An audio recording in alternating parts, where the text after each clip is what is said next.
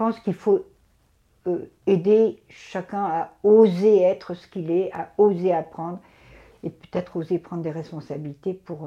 Euh, voilà, moi je crois, j'ai l'impression que j'ai toujours 18 ans, que j'ai toujours envie de contribuer à changer le monde.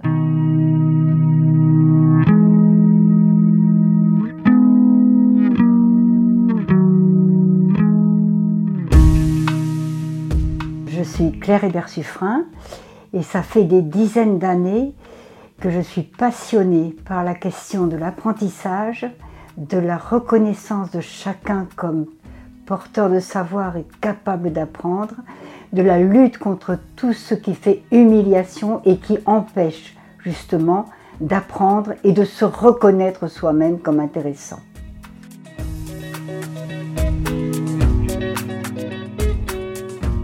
La première fois que j'ai rencontré Claire, j'ai découvert une personne d'une grande humilité, croit profondément en la bonté en chacun de nous. Elle qui, depuis 50 ans, a créé les réseaux d'échange réciproques de savoir, qui œuvre chaque jour à un projet de société où le savoir n'est pas une denrée, mais l'occasion de s'élever, où nous pourrions nous regarder à la fois comme sachant et capables d'apprendre. Un engagement sans faille pour l'éducation, pour l'attention à l'autre. À plusieurs reprises, elle m'a pourtant fait part de sa frustration de ne pas en faire assez, mais elle apporte sa contribution c'est de sa responsabilité de partager ce projet politique au sens le plus noble qui soit. Le mouvement français des réseaux d'échange réciproques de savoir, c'est quoi? Je ne suis pas très sûre que le terme échange soit le bon. Euh, euh, à l'usage, je pense que ce qui serait le bon terme serait que nous soyons dans du don réciproque. Alors, l'idée, elle part de, d'une conviction, d'une conviction forte. C'est que chacun d'entre nous, et ça vaut pour tout le monde, qu'il ait 5 ans ou 95 ans, qu'il ait fait beaucoup d'études ou qu'il ait appris beaucoup par l'expérience sur le tas avec des amis, chacun est porteur de beaucoup plus de savoir qu'il ne le sait et que la société ne le voit. Et que, deuxième conviction, chacun est capable d'apprendre, puisque chacun est porteur de savoir, chacun est capable d'apprendre. Et troisième conviction, chacun est capable de transmettre ou d'apprendre à transmettre ce qu'il sait ou ce qu'il sait faire à d'autres qui sont intéressés. Et donc à partir de cette conviction, eh bien, nous allons proposer à ceux qui partagent cette conviction eh ben, de s'engager à être offreurs de savoir, c'est-à-dire ceux qui accompagnent les autres à apprendre ce qu'ils ont été capables d'apprendre, et demandeurs de savoir, ceux qui demandent l'aide d'autres euh, pour les aider à apprendre ce qu'ils ont besoin d'apprendre ou ce qu'ils désirent apprendre.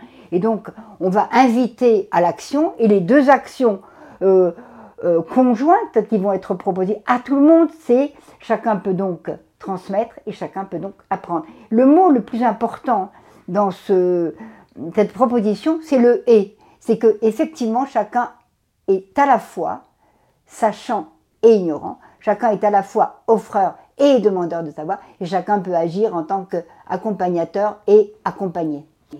Ce que tu dis, c'est très intéressant, parce que c'est un peu, vraiment, on est au cœur de l'objet de, cette émission, de ce podcast.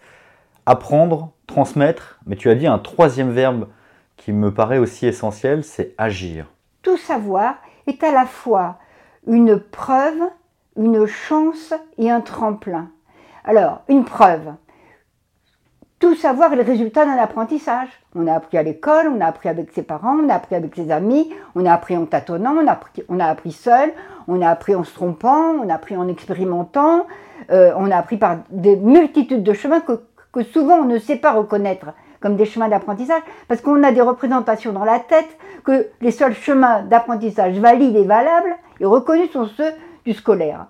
Bien sûr qu'ils sont valides et valables, mais pas seulement. Et donc chaque fois qu'on dit à quelqu'un et qu'on montre à quelqu'un qu'il sait, on lui prouve qu'il a déjà appris, qu'il est capable d'apprendre, donc qu'il peut encore apprendre, ce qui est essentiel pour agir. Le, deuxième, la deuxième euh, connotation de ces savoirs, c'est des chances, c'est des bonheurs. C'est-à-dire que dès lors que je sais, que je connais des choses, en termes de, de connaissances, en termes de savoir-faire, en termes de ce que vous voulez, savoir devenir, dès lors que je connais quelque chose, je peux agir sur ma vie. Je peux m'appuyer sur ce que je sais de mon corps, de ma société, des relations, de ce que c'est que l'écologie, de ce que c'est que l'économie, pour transformer ce qui m'est donné à vivre. Et, le troisième terme, c'est que chaque savoir est lui-même un tremplin. C'est-à-dire que je peux, par exemple, je découvre que je sais et que j'ai appris à danser. Je, découvre que je sais et que j'ai appris à nager. Je découvre que je sais des choses sur la pédagogie freinée et que je les ai apprises. Et à travers ces savoirs-là, ça m'ouvre vers d'autres savoirs, vers d'autres, même d'autres champs de savoir.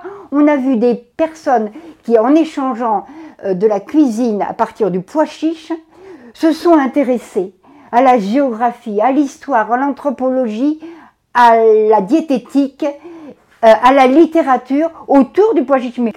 C'est-à-dire que le savoir n'est pas limité à ce qu'il est et, chaque savoir est une possibilité d'aller vers des, des champs de savoir dont on ne savait pas, soit qu'ils existaient, soit qu'on y avait droit. Si on se regardait tous comme sachant et comme capable d'apprendre, je pense qu'au niveau, y compris de la question de la responsabilité sociale, on, on serait beaucoup plus à la fois fier de ce que nous sommes, et humble en sachant que je ne peux pas connaître quelque chose sans que le connaître du point de vue de tous ceux qui sont concernés.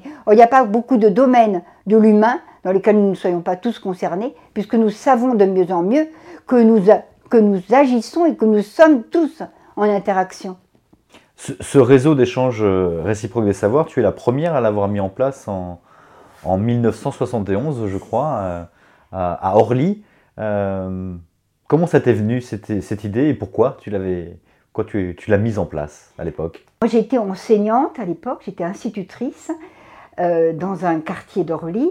Et euh, arrivant jeune institutrice dans ce quartier, euh, j'ai été assez frappée et même un peu heurtée par la façon dont on me parlait pour me prévenir presque me prévenir contre, hein, finalement, de ces enfants, étaient des enfants défavorisés, en difficulté. Ces familles ne s'intéressaient pas à l'école. Ce quartier et cette ville étaient une ville euh, fragile, difficile, à problème, euh, etc. C'est-à-dire qu'on ne voyait de, ces gens avec qui j'avais à travailler que ce qu'ils n'étaient pas, ne faisaient pas, ne pouvaient pas, ne savaient pas.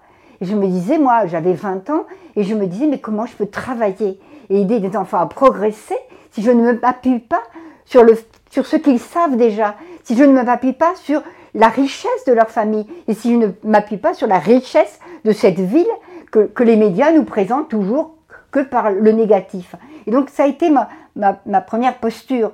Et puis j'ai eu la chance d'être euh, euh, inspectée euh, par un inspecteur qui m'a renvoyé des compliments, qui m'a dit en sortant de ma classe, Madame, vous êtes une excellente pédagogue. Et j'étais timide et comme il y a des audaces des timides, vous savez. Je lui ai demandé, mais monsieur, pourquoi vous me dites cela? Et là, il s'est mis à m'expliquer ma classe et à la relire de mon point de vue. J'ai jamais oublié ça. Je pense qu'on ne sait pas ce qu'on sait si jamais personne ne vous a aidé à regarder ce que vous savez et à comprendre que vous savez. La deuxième chose qu'il m'a dite, il m'a dit, mais votre cours de mathématiques n'était pas bon.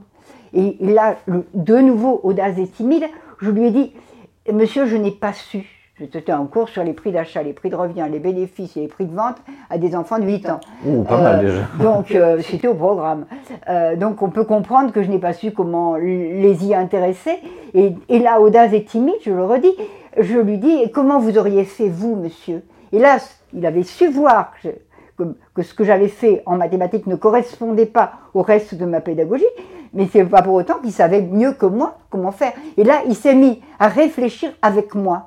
Et, là, là non plus, je n'ai pas oublié ce qui, ce qui s'est passé. Je pense que, alors même que c'était mon supérieur hiérarchique, il avait su créer avec moi une relation de parité humaine, relationnelle, qui faisait qu'on pouvait penser ensemble. Et j'ai pas oublié ça en me disant, chaque fois qu'on est dans une relation de parité humaine, même si l'autre en sait plus que moi, on peut penser ensemble et on peut s'écouter et s'apprendre quelque chose l'un et l'autre. Il y a eu ensuite un certain nombre d'événements dans une, dans une classe coopérative en permanence.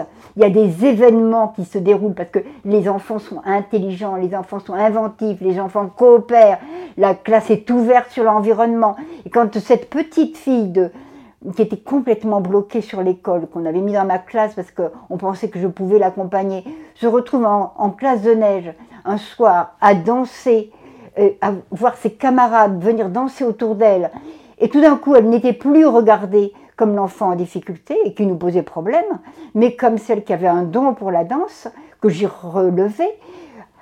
Je lui ai dit, mais ton don, ton don est évident, mais il faut pas seulement le don, il faut apprendre. Je t'inscris à un cours de danse. Elle est allée à un cours de danse. Quelque temps plus tard, je lui demande si elle peut m'apprendre, nous apprendre, à toute la classe, des bouts de ce qu'elle appelle, de ce qu'elle apprend en danse. Et là, elle s'est mise à nous apprendre à nous. Et là, j'ai compris, moi, que si elle était un problème pour nous, nous étions aussi un problème pour elle, puisque nous n'avions pas su voir de quoi elle était capable. Et le fait que personne ne peut se sentir bien dans une classe, une école, un quartier, s'il n'est pas reconnu pour ce qu'il peut apporter, et s'il n'est toujours que celui qui est aidé, s'il n'est jamais attendu pour la, la contribution qu'il peut apporter, on pourrait dire au bien commun ou au commun qu'on construit ensemble. Donc, si on peut nous-mêmes, plutôt que de vouloir les changer, si on apprend, nous, à changer de regard et à savoir solliciter les autres sur ce qu'ils peuvent apporter, en général, ils disent oui. Et donc, c'est à partir de ça qu'on a créé le réseau d'échanges aux époques de savoir, un soir de novembre 71, avec une soixantaine de personnes dans ma classe. C'est un projet de société, c'est un projet politique, en fait, que tu, que tu portes, ouais. Je pense que c'est un projet politique parce qu'il euh, il est bien, il, il, il, dit bien une conception de la société comme euh, euh, au sens étymologique presque du terme, comme alliance, euh, une conception de la solidarité, comme le dit, j'aime bien la définition de la solidarité de Emmaüs. La solidarité, c'est se rendre plus solide ensemble. Euh, donc c'est bien un projet de solidarité, de société solidaire, de société apprenante. C'est bien une conception de la personne humaine dans lequel, bien sûr que les discriminations existent, bien sûr que les inégalités sociales économiques, culturelles, politiques existent, mais est-ce qu'on doit se satisfaire de ces inégalités ou est-ce qu'il faut se dire qu'elles sont un danger pour les personnes qui les vivent, mais elles sont aussi un danger pour cette société-là qui se délite, dans laquelle on n'est plus ensemble, on n'est plus du commun, on construit plus du commun, si on construit du, quelque chose qui est, au fond, des gens qui habitent dans le même quartier mais qui vivent pas ensemble, pas du tout. Euh, parce qu'ils savent pas ce qui est intéressant chez les autres et ce en quoi ils peuvent être intéressants pour les autres. Il, me semble que oui, c'est un projet politique. Euh, c'est ma façon, c'est une de mes façons de faire de la politique ou du politique. Tu souhaitais être, c'était un, rêve pour toi de devenir institutrice? Pas du tout. Ah bon? Pas du tout. Euh, jusqu'à mes 18 ans, je ne savais pas bien ce que je voulais faire. J'avais un peu envie d'être bibliothécaire parce que j'adore lire et j'avais envie de partager ce plaisir de lire. Donc je m'étais dit peut-être bibliothécaire. Mais en tous les cas, je savais le seul métier que je ne voulais pas faire, c'était enseignante. Bon, bah t'as raté. Après, à 18 ans, j'ai eu envie d'être éducatrice. Donc pour entrer dans une école d'éducateur, il fallait avoir un an de plus. Donc j'ai fait une, année préparatoire. Et pour tout un tas de raisons, je voulais travailler. Et donc le métier que je pouvais faire avec le bac euh, à ce moment-là, c'était institutrice. Je me suis dit, je verrais bien, j'aimais bien travailler avec les enfants. Mais pourquoi tu voulais pas devenir, euh, tu disais, euh, Parce que j'avais vécu l'école comme un, grand lieu d'humiliation. Pas forcément pour moi, et pas seulement pour moi, mais dès lors que tu vois un de tes camarades ou une de tes camarades humiliée avec un cahier dans le dos, euh, avec de la moquerie, euh, de la moquerie venant quelquefois des enseignants, venant quelquefois des autres élèves, venant de la note qui t'humilie parce que tu es dans la, queue du peloton, euh, chaque fois que tu vois un autre enfant humilié, ça te renvoie que ça peut t'arriver à toi aussi. Et donc, je ne sais pas si c'était de l'empathie, mais en tous les cas, j'ai pas aimé du tout l'école. J'ai travaillé correctement, j'ai bien travaillé à l'école. C'est pas parce qu'on travaille bien à l'école qu'on aime l'école, et c'est pas parce qu'on y travaille mal qu'on n'aime pas l'école. Mais en tous les cas, j'ai vécu l'humiliation comme une violence, comme une violence faite à tout le monde, faite à chacun, y compris à ceux qui la subissaient le moins, finalement. Parce qu'on leur apprend que c'est normal que les autres autour d'eux soient humiliés.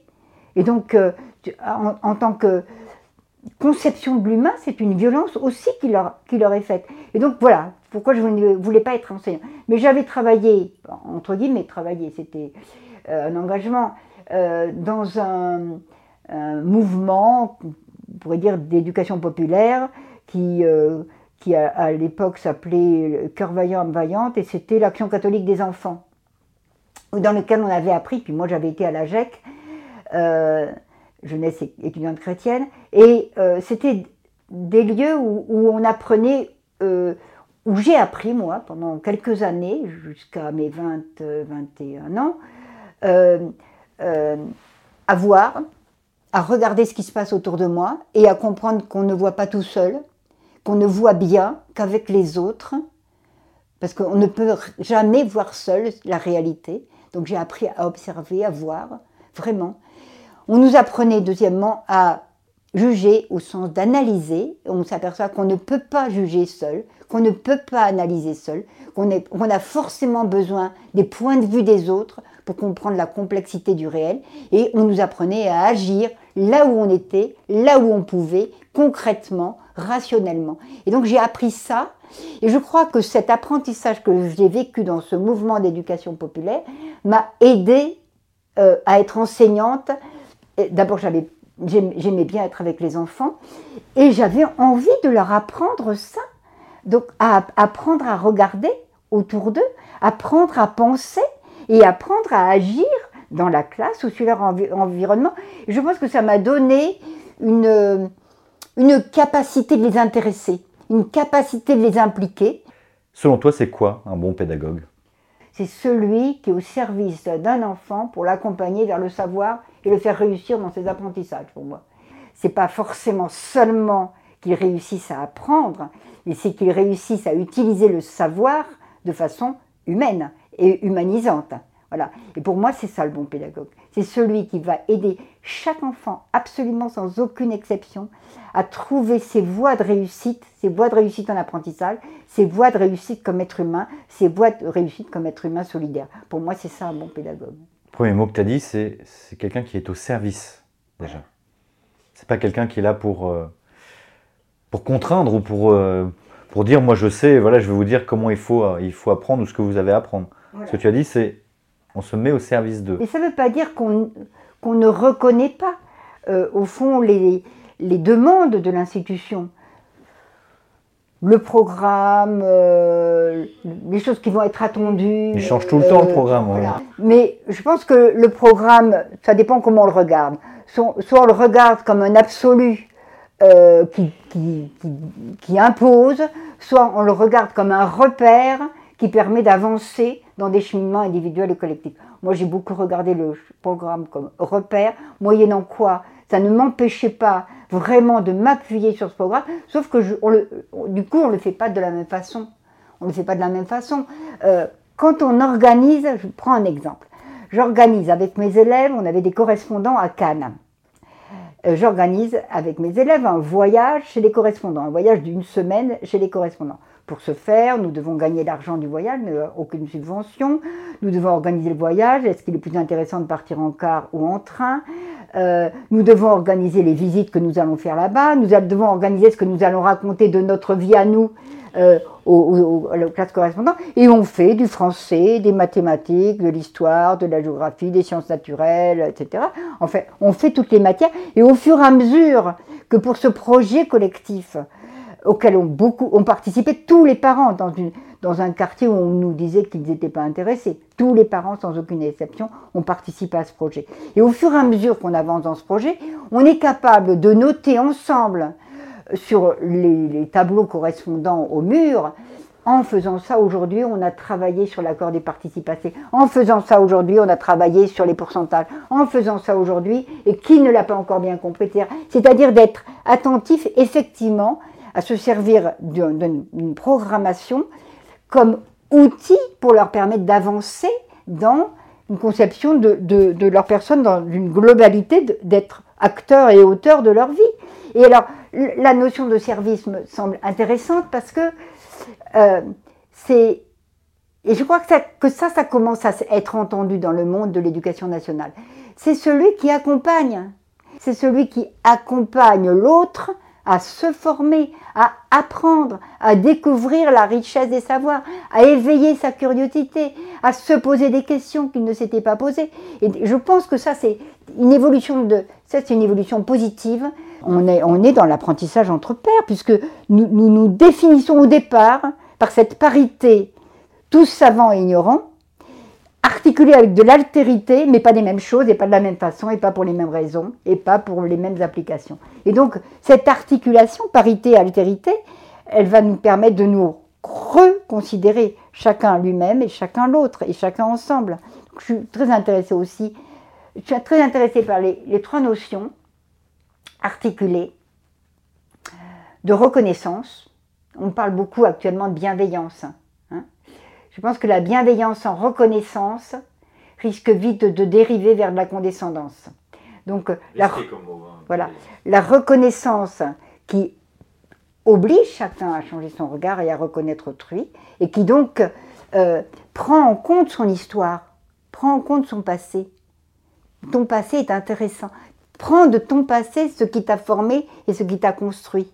Donc la reconnaissance, l'accompagnement qui prend en compte le présent dans lequel on va aider l'autre à réussir, et l'encouragement qui, qui, donne de l'ouverture vers de l'avenir. Bien sûr, continue, tu es dans la voie que tu es en train de te choisir toi-même avec mon accompagnement ou l'accompagnement de quelqu'un d'autre. Moi, je pense que ça, c'est une, on pourrait dire une, triangulation qui peut être intéressante pour tous ceux qui se posent la question euh, de se mettre au service des apprentissages des autres. Claire, est-ce que tu te rappelles la dernière fois que tu as fait quelque chose pour la première fois La première fois, j'ai l'impression de faire sans arrêt. C'est terrible parce que j'ai l'impression de faire sans arrêt. Je, en fait, je suis assez anxieuse. Je suis, je suis assez inquiète, pas anxieuse, assez inquiète parce que j'ai l'impression de faire sans arrêt des choses pour la première fois. J'ai même l'impression que chaque formation est pour la première fois. C'est-à-dire que la veille d'une formation, même si je l'ai déjà fait 20 fois ou, 50 fois, je ne dors pas du tout. Je me parle de. Euh, c'est comme si je la faisais pour la première fois. C'est terrible, c'est vrai. Hein. ça m'empêche de dormir. Je prépare beaucoup, même si c'est quelque chose que j'ai déjà fait 30 fois. Je prépare beaucoup.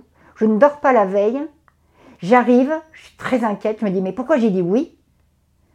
Et puis dès que je suis avec les gens, évidemment, c'est pour la première c'est des premières fois, puisque c'est jamais les mêmes personnes, c'est jamais les mêmes questions, c'est jamais les mêmes interactions qui vont se vivre. Et donc moi j'ai l'impression de faire sans arrêt des choses. Et que c'est ça qui me... Je ne le regrette pas ça, parce que c'est très fatigant. C'est comme si à ce moment-là, c'était le moment le plus important de toute ma vie, tout le temps. Et donc quand c'est fini, que ça s'est bien passé, la plupart du temps, je suis vidée. Mais je pense que c'est parce que c'est tout le temps une première fois.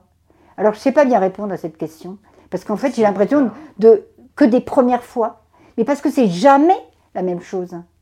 Et donc, c'est jamais reproductible. Mais en même temps, tu t'appuies sur ce que tu as vécu. Tu t'appuies sur tes expériences passées. Donc, il n'y a pas de première fois qui ne soit pas de la continuation de quelque chose. C'est toujours la suite. Et des premières fois, c'est toujours la suite. Et je ne sais pas vers quoi ça va. Et c'est ça aussi qui rend, qui fait que la vie est intéressante. Et j'ai réfléchi pourquoi, euh, grâce à la question d'un ami, je lui dis, mais en fait, j'ai l'impression que à chaque fois, c'est une question, pas de vie ou de mort, mais de vie. C'est une question de vie. Ma vie est là en ce moment complètement. Et, pourquoi je suis si inquiète avant, alors qu'il y a des choses que je commence quand même à, savoir que je sais les faire, je sais faire que ça marche, je sais écouter. Euh, pourquoi, pourquoi j'ai cette... Et je me suis dit, alors ça me renvoie quelque chose de positif sur moi-même, hein, mais tant pis, il faut bien se regarder un peu positivement quelquefois. Je me dis, c'est parce que j'accorde beaucoup d'importance à ceux que je vais rencontrer. Et, la, la mesure de mon inquiétude, c'est la mesure de l'importance que j'accorde à ceux que je vais rencontrer et à ce qui pourrait se passer avec eux. Qu'est-ce qu'ils faisaient tes parents? Alors, mes parents, euh, ma mère avait été enseignante jusqu'à son mariage, donc euh, pendant six ans, et elle était enseignante euh, dans, le Cantal avec des classes uniques. D'ailleurs, elle m'a beaucoup fait plaisir un jour, je lui disais, maman, dans les classes uniques, au fond, il y avait sans arrêt des formes de réciprocité, puisque pendant que tu t'occupais euh, de, tel niveau, tu demandais à tel autre niveau d'aider les plus petits. Et donc, en aidant les plus petits, qui touche à la question de la réciprocité en pédagogie, celui qui offre, il apprend parce que il, révise, il reformule, il répond aux questions de l'autre, et donc il est, gagnant. Dans le tutorat, le tuteur est gagnant. Donc, en permanence, il y avait de la réciprocité dans la classe unique. Et là, euh, j'étais très fière de ma mère, elle avait 90 ans quand elle m'a dit ça, et elle me dit, et en plus, ça permettait à tous ceux qui à un moment donné n'avaient pas compris une notion, de la réviser sans honte au moment où je la reprenais avec des plus jeunes. J'étais très contente de ma mère. Et donc après, ma mère a, travaillé à, nous, nous, élever, à s'occuper de nous. Et mon papa, euh, fils de métayer pauvre du Cantal, très doué, très intelligent, boursier, voilà, la promotion sociale pour lui a fonctionné. Il voulait être, il voulait être instituteur. Il est entré à l'école normale, et au bout de trois mois à l'école normale, son papa, il était l'aîné, son papa est mort. Donc il s'est retrouvé chef de famille. Il avait passé en même temps un diplôme pour entrer dans les postes. Il est allé dans les postes. Il a, il a, fait il a démarré comme rédacteur dans les postes. Et puis ensuite, il a fait une carrière dans laquelle il s'est formé, formé, formé, formé, formé toute sa vie. Il s'est formé toute sa vie. Et euh, donc il a fini comme haut fonctionnaire. Euh, mais l'un comme l'autre, et ont été toujours très très attentifs à l'école, à, ce que nous apprenions, à la culture. Ils ont beaucoup, on habitait Paris, ils nous ont beaucoup emmenés voir beaucoup beaucoup de choses. Jamais aucune différence entre garçons et filles de ce point de vue-là, euh, ce qui est pas mal. Et, euh, et puis mon père était aussi mutualiste, très engagé dans les mutuelles. Et quand euh, après sa mort on a rangé ses papiers, euh, j'ai trouvé en permanence un mot, deux mots, qu'il ne nous disait jamais, mais qu'il a prouvé par toute sa vie, c'était les mots de fraternité et solidarité. Donc je pense que, voilà, je suis très contente d'avoir été la fille d'être la fille de ces parents-là. Ce que tu viens de dire avec fraternité et solidarité anticipe peut-être la question que je voulais te poser, mais je te la pose quand même. Quelle est la valeur que tes parents t'ont transmise et qui te sert aujourd'hui Alors, bien sûr que je pense que c'est la notion de solidarité. Euh, j'aime bien hein, la, notion de solidarité de Emmaüs, plus solide ensemble, mais j'aime bien aussi celle de la définition du Larousse, cinq volumes. La solidarité, c'est le fait d'une société où chacun répond pour le tout. Donc je pense que la solidarité renvoie à la responsabilité. Et puis je pense que la troisième, c'est la notion de dignité. C'était des gens dignes, ils, ils, nous, ont jamais dit ces mots-là, mais je pense euh, après coup que c'est ça qu'ils nous ont transmis, euh, à, à, être digne. C'est quelquefois aussi fatigant. C'est-à-dire que même quand tu es agressé, tu restes digne et tu dis mais, mais, moi je me dis quelquefois je me suis pris des trucs pas possibles. Tu dis mais euh, dans ce que vous dites, euh, il y a sans doute une part de vérité que je ne vois pas ou que je ne connais pas, mais je vous la reconnais. Et tu restes digne, comme si, même si à l'intérieur de toi tu es délabré, tu restes digne.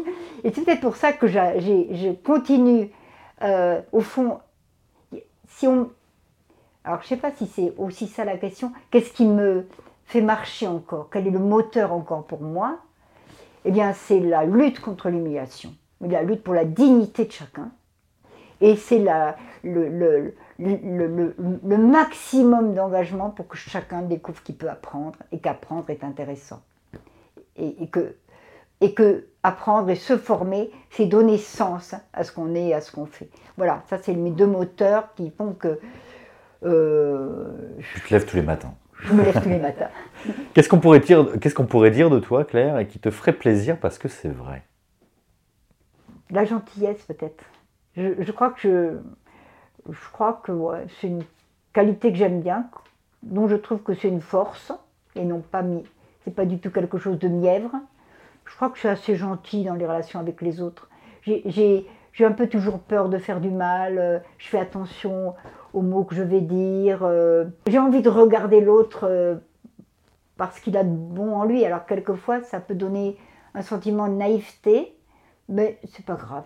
Vaut mieux se tromper dans ce sens-là que ne jamais regarder euh, euh, l'autre positivement. Moi, je crois que, ouais, si on me dit que je suis gentille et que j'ai été attentive aux autres, ça me fait plaisir, oui. Si tu n'avais qu'une seule chose à transmettre, ce serait quoi? C'est euh, oser peut-être. Oser.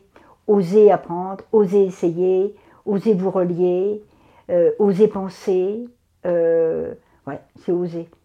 Je pense que quand on. Il me semble que quand on finit sa vie et, qu'on s'aperçoit qu'on n'a pas assez osé des choses, alors oser, ça peut être tout, tout peut être entendu dans, des sens positifs et négatifs. hein.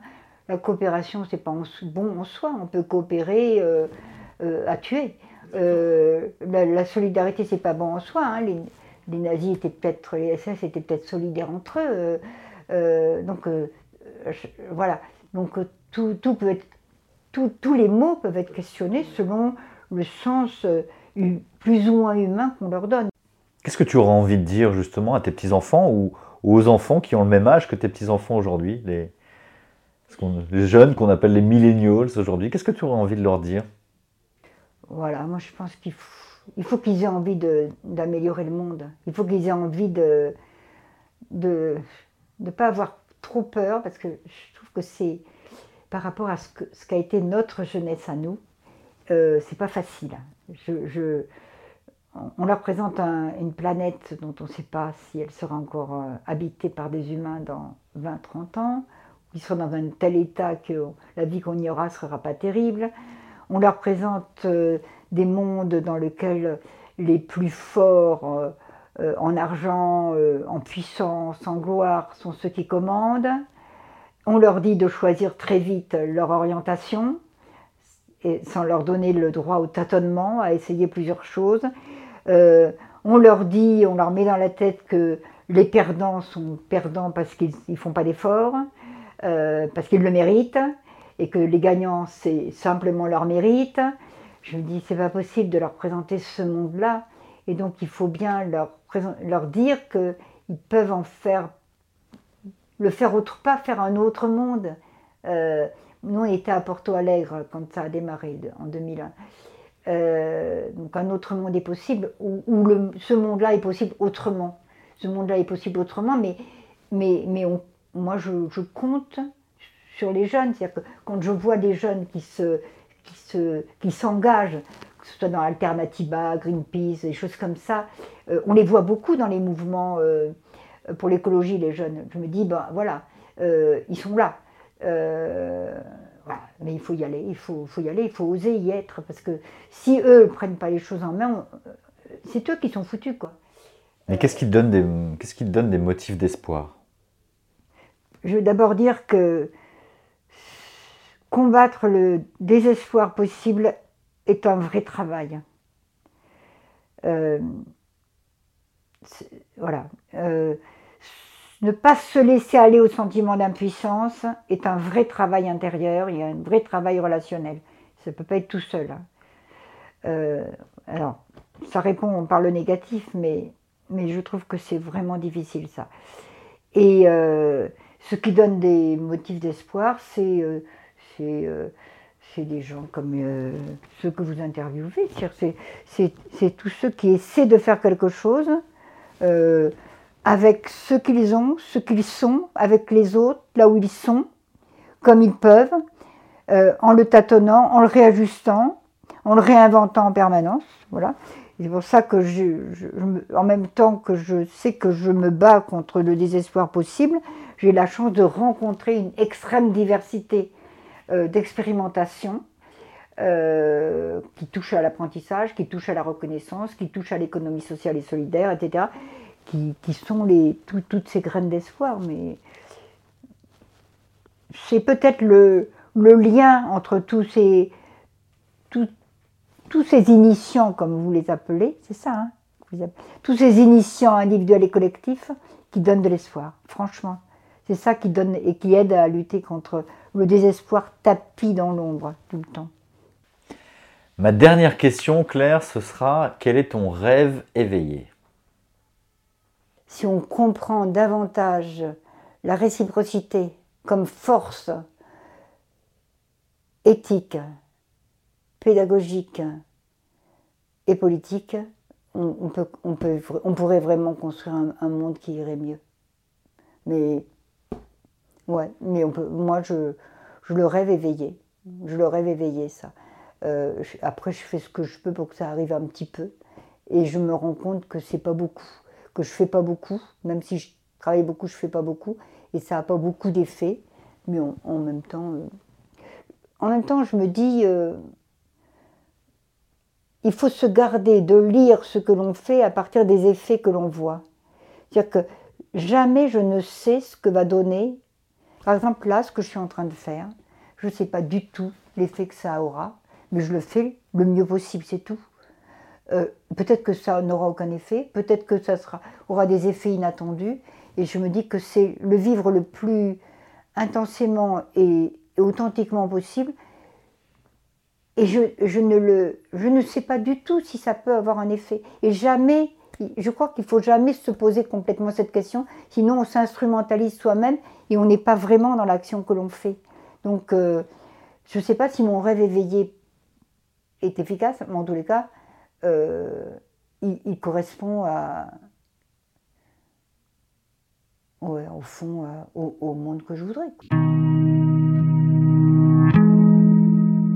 Merci d'avoir écouté cet épisode des Initiants. À travers ces rencontres, je souhaite mettre en avant des personnes qui ne sont ni dans la lumière, ni dans l'intention, mais dans l'action. J'espère que cet épisode vous a plu, et si c'est le cas, je vous invite à le commenter à le partager. Vous pouvez retrouver le podcast sur le site internet lesinitiants.com et aussi sur les plateformes de streaming Spotify, Deezer, Apple Podcast, Google Podcast. Et vos encouragements sont les bienvenus.